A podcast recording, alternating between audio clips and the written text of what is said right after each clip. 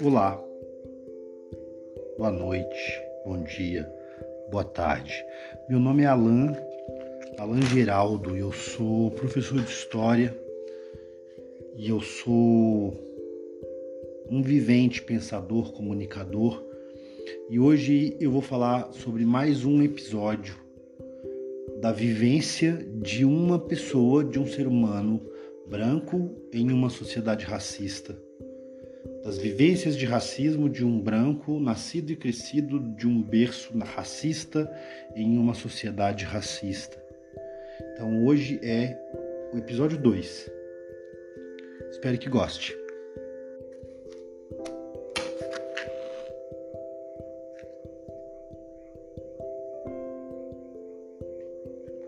A segunda memória mais marcante de uma experiência de educação racista, de influência racista, de pensamento, de forma de enxergar o mundo sob uma ótica racista, tem a ver com a influência de um tio. É, eu, como uma criança branca privilegiada de uma família com muitos tios, com emprego, renda, casa própria e possibilidade de vivência e convivência, eu tive uma convivência muito importante com uma pessoa muito importante, que é um tio de primeiro grau, irmão da minha mãe. Esse tio ele foi fundamental na minha formação e no desenvolvimento das minhas habilidades de comunicação motora, de coragem, de afetividade, de iniciativa, de autoestima, ele foi o tio que me estimulou positivamente de um jeito que toda criança deveria ter a oportunidade de ter, por parte de um tio, papel que um tio tem que ter. Porém, este tio, ele é ou era ele é porque ele está vivo ou era porque ele quase não está vivo, porque atualmente, nessa data de hoje, dia 11 de outubro de 2023, ele está em coma pela fatalidade de uma infecção viral de uma febre chamada febre maculosa que vem de um carrapato. E ele, como pecuarista, um pequeno pecuarista, é, que é daqueles que bota a mão na massa e vai lá e toca o gado e laça o gado e vacina o gado com as próprias mãos, pegou o carrapato e foi infectado por essa doença e está hoje quase, quase lá, em, em coma profundo, um dano cerebral irreversível.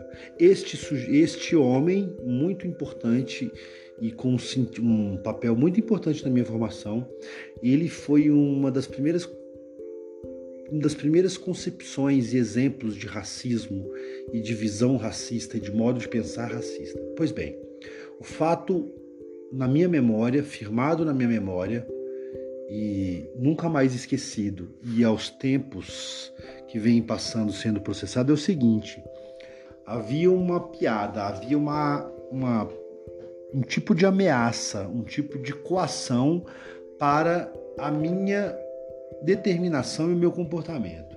Se eu fizer tal coisa errado, ou se eu tirar a nota baixa na escola, se eu perder a aposta, eu vou casar com uma neguinha abre aspas de novo, tá? Abre aspas, casar com uma neguinha, fecha aspas. Casar com uma neguinha nesse contexto era uh, subliminar, subliminarmente uma uma punição. Portanto, casar com uma neguinha é uma grave, uma cruel, uma nefasta punição.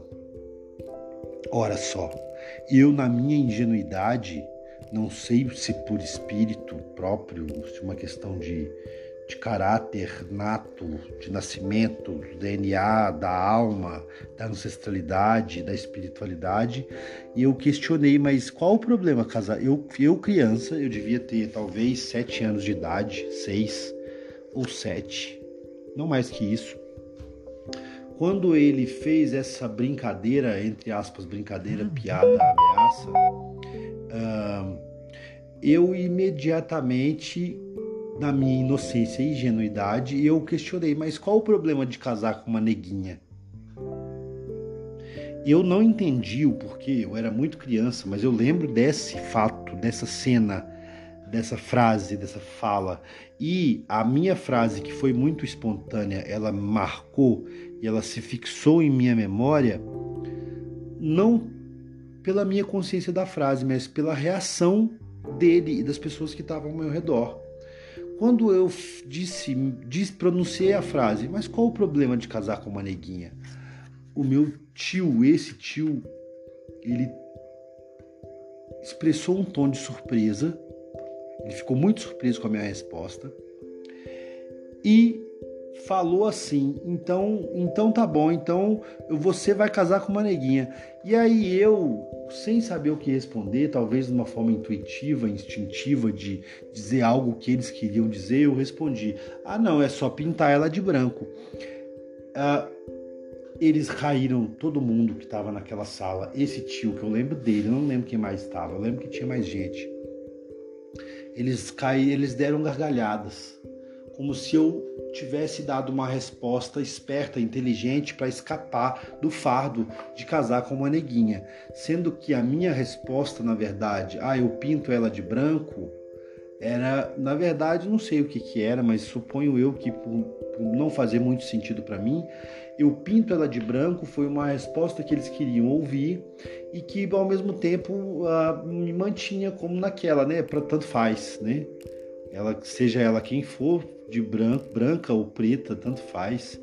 Eu não sei bem, e hoje eu, ainda reflito ainda, porque esta cena é uma cena é, muito marcante, uma passagem muito marcante pelas risadas, pela resposta. E eu lembro que esse meu tio querido, amado, porém racista, ele ainda contou essa minha fala, porque a, a minha resposta a minha primeira resposta e a, e a minha segunda resposta de eu pinto ela de branco, e caso assim mesmo, foi o que mais surpreendeu e o que mais chamou atenção e fez com que ele contasse isso para as pessoas em várias ocasiões em que eu estava presente junto com ele e ele queria mostrar como eu era inteligente. Olha só, uma forma de me valorizar né? e, e valorizar a forma como eu me, me comunicava com ele e o quanto isso tem de racismo estrutural, psicológico, cultural. De uma forma é, que está aí na nossa, na nossa formação, da nossa consciência, do nosso consciente e da forma de enxergar o mundo. Eu digo sempre, e eu ainda nessa. nessa se você está vendo está escutando até agora, muito obrigado. Nossa, te amo mesmo. Nem tenho muita expectativa que alguém vai escutar até agora. Mas se você está escutando, você ainda escutará em outros episódios vários relatos que ainda é hoje, no auge dos meus 38 anos, eu não consigo compreender bem, mas que são experiências muito marcantes relacionadas à questão de raça, de cor de pele, é, em vários aspectos da minha vida, como se fosse um tipo de karma ou de dívida ancestral, espiritual, talvez, mas que eu reconheço com muita consciência e estou aqui compartilhando mais uma experiência de um menino branco de família branca, racista, psicologicamente, culturalmente e estruturalmente racista, privilegiada até certo ponto, porque não, não sou de família de, de milionários, mas enfim, branco. Tá? Tô aqui mais uma vez. Obrigado por escutar até aqui esse podcast e um grande beijo. Tchau.